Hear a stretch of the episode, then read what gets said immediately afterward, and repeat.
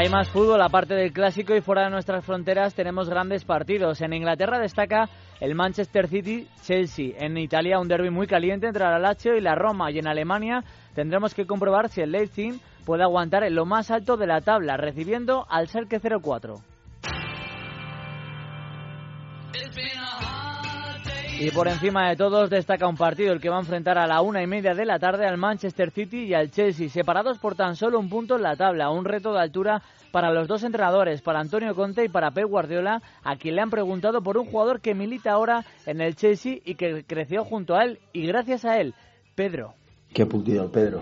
Uh, tot l'agraïment que li puc donar em va fer molt bon entrenador gràcies a ell té un, és un jugador que ens va ajudar molt a entendre el que era la importància de la pressió alta eh, amb la seva dinàmica eh, un jugador que entre línies es mou molt bé i a prop de l'àrea és El sábado también jugará el Arsenal, cuarto con 28 puntos, ya sin Santi Cazorla, que estará fuera de los terrenos de juego tres meses. Visitan el campo del West Ham a las seis y media. A las cuatro, Tottenham Swansea, después de que los de Pochettino sumarán la pasada jornada su primera derrota en Liga. Al menos esta semana se han garantizado la renovación de su delantero, Harry King. E interesante va a ser ver la respuesta del Liverpool tras la lesión de su estrella el pasado fin de semana.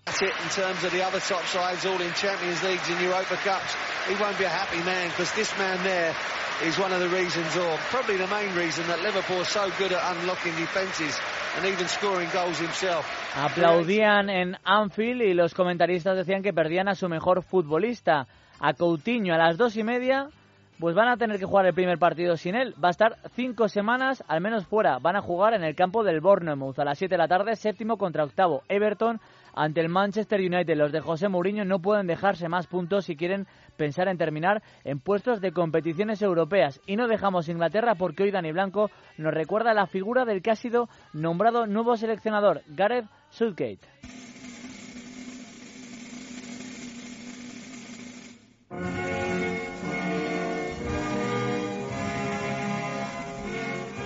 La destitución de Sam Allardyce a comienzos de curso, nada más ser nombrado y por culpa de un tema de espionaje y apuestas ilegales, hizo que la Federación Inglesa se pusiera en marcha. El técnico de la selección sub-21 fue el elegido, un histórico del fútbol inglés, nacido en Watford en 1970. Gareth Southgate subió el peldaño hasta la absoluta. I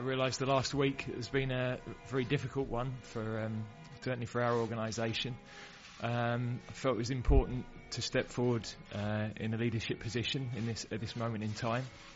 And very much looking forward to the challenge of working with the players over the next 10 days to get the results that everybody in the country wants. Elegido en teoría hasta que se encontrara a alguien, Southgate ha disputado cuatro partidos, tres oficiales, con victorias ante Polonia, Escocia y empate en Eslovenia, y un amistoso empatado hace poco ante España en Wembley. Sin embargo, el pasado miércoles fue confirmado como seleccionador hasta 2020. It must be, be a great honor for you to be the name of the New England manager.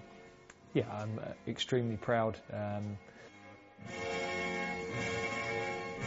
Con la única experiencia del Middlesbrough de 2006 a 2010, comentarista de televisión, hasta que en 2013 le llegó la oportunidad de la Federación Inglesa, primero en la sub-21 y luego en la absoluta. Un histórico del fútbol inglés consagrado en Middlesbrough y Aston Villa, como jugador, momentos felices, la Carling Cup ganada con el Vila al Leeds en marzo del 96.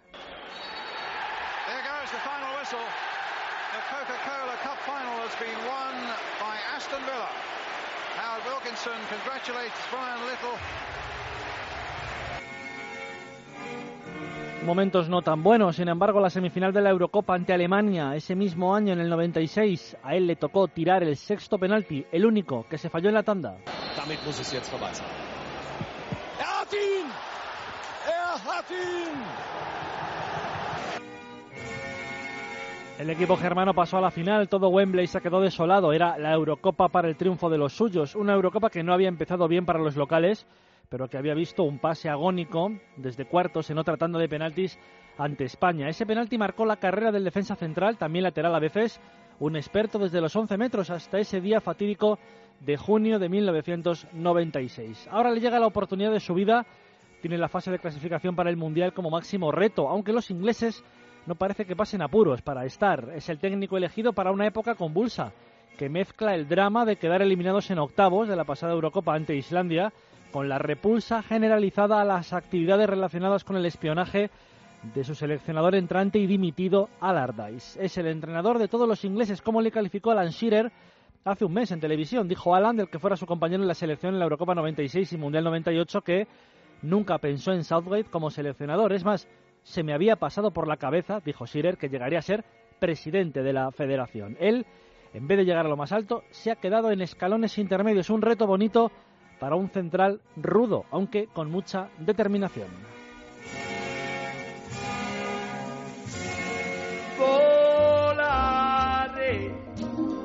En Italia ya hemos tenido el primer resultado. El Inter de Milán sigue en su caída sin paracaídas. Ha perdido en Napoli.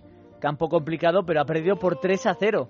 Sin embargo, estos dos equipos con mucho nombre están muy lejos de la parte alta de la clasificación que lidera la Juventus de Turín, que juega mañana en Turín ante el Atalanta, después de sufrir su tercera derrota en Liga. La sterzata entra in area, Lazovic la mette Simeone! 2 a 0! Segna ancora il Cholito!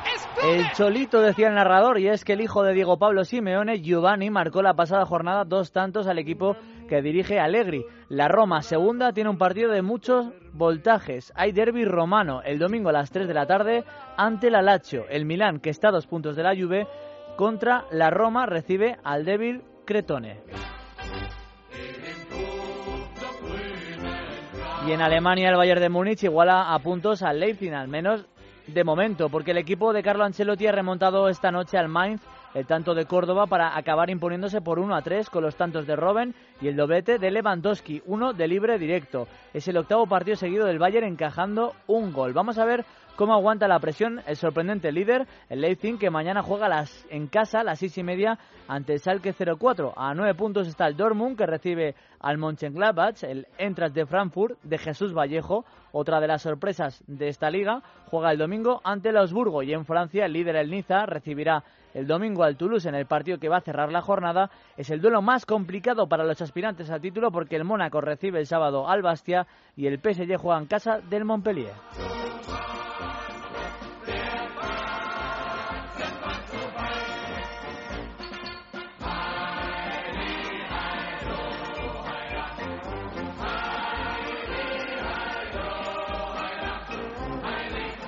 Muchas gracias, Sergio. El remate a este primer palo de hoy lo pone Gonzalo Heredero. A fuerza de golpes me convertí en fajador. No espero a nadie. Ya no espero a nadie. Querido Juanma, muy buenas noches. Bueno, yo, al contrario de lo que ha dicho Simeone hoy, sí voy a ver el clásico. No soy de ese grupo de rojiblancos que el entrenador del Atlético de Madrid piensa que no van a ver el partido. Yo sí lo voy a ver, pero no por nada, sino porque soy aficionado al fútbol y como tal, pues me tiene que interesar ese Barcelona-Real Madrid. Evidentemente que tomo parte también en este partido, porque a mí, como seguidor del Atlético, me interesa que gane el Barcelona.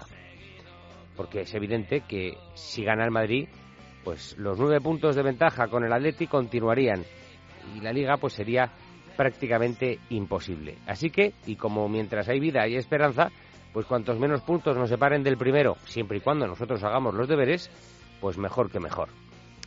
He leído el artículo que escribes hoy en Marca y que dices que tú no firmas el empate. Me parece bien. El Madrid no tiene que firmar el empate ante nadie, puesto que para eso es el equipo más laureado del mundo. 11 Copas de Europa, que lo recuerdas continuamente. Y yo también lo voy a hacer. Pero hay una alusión continua que haces en ese artículo que me hace mucha gracia. La humildad. Dices que vais con humildad, como siempre. Querido Juanma, si hay una sola palabra que no identifique al Real Madrid, esa es la humildad. Bueno, pero yo no estoy hablando del Madrid, yo estoy hablando de mí, en ese artículo, que, vamos con humildad. Yo el primero porque mi humildad es eh, conocida en esta casa, es una humildad eh, franciscana. Y hombre, Gonzalo, que a nuestra edad vengas tú aquí a decir esta noche que tú mañana vas con el Barça, porque así la distancia deja de ser eh, de nueve puntos con respecto al Atlético de Madrid. Tú irías con el Barça, Gonzalo Heredero, porque esa pinza histórica entre el Barça y el Atlético de Madrid ha existido siempre aun en el caso de que el Barça fuera por delante del Real Madrid. Si es lo que habéis hecho siempre, Gonzalo. Que nos conocemos ya. Sigue leyéndome, eso sí, eso está, eso está bien. Eh, os quedáis ahora con el mejor cine. Llegan Andrés Arconada y Sergio Pérez. Y el lunes volvemos a encontrarnos aquí, como siempre, a las 11 de la noche. Y entonces ya sabremos cómo ha acabado el partido del Camp Nou. Vamos, os lo puedo adelantar yo en rigurosa primicia. 1-3. Los tres del bicho. Uno con la derecha, otro con la izquierda y el tercero de cabeza. Hasta la semana que viene. Adiós. Hay muchas ocasiones en el deporte en las que no hay una explicación lógica de por qué ocurren las cosas. A veces un jugador tiene suerte y se supera físicamente. ¿Es solo la adrenalina? No lo sé. Sin embargo, creo que hay momentos en la vida en los que algo más fuerte, superior o quizá espiritual está con nosotros. No puedo explicarlo, pero este año les ha ocurrido algo a mis jugadores. Algo que ha cambiado su forma de jugar y mi forma de entrenar. Pueden llamarlo fe, pueden llamarlo ángeles, pueden llamarlo como quieran. Es todo lo que quería decir. George, ¿significa eso que realmente cree que un chico ve ángeles en sus partidos? Disculpen. Quisiera decir algo en favor de George Knox. ¿Usted quién es? ¿Qué tiene que ver en esto? Me llamo Maggie Nelson. Acojo a niños adoptivos. Uno de estos chicos es el niño que ve ángeles. Él podría ponerse en pie ahora mismo y decirles qué ha pasado. Yo sé que se reirían de él. Pero cuando un jugador de fútbol profesional se arrodilla para dar gracias a Dios después de haber marcado un touchdown, nadie se ríe de él. O cuando un lanzador se santigua antes de ir al montículo, nadie se ríe de eso. Parece que estén diciendo, está bien creer en Dios, pero no lo está creer en los ángeles. Y yo creo que están en el mismo equipo. ¿Usted cree realmente que los ángeles juegan al béisbol? Desde mitad de temporada, sí. El primer palo con Juanma Rodríguez.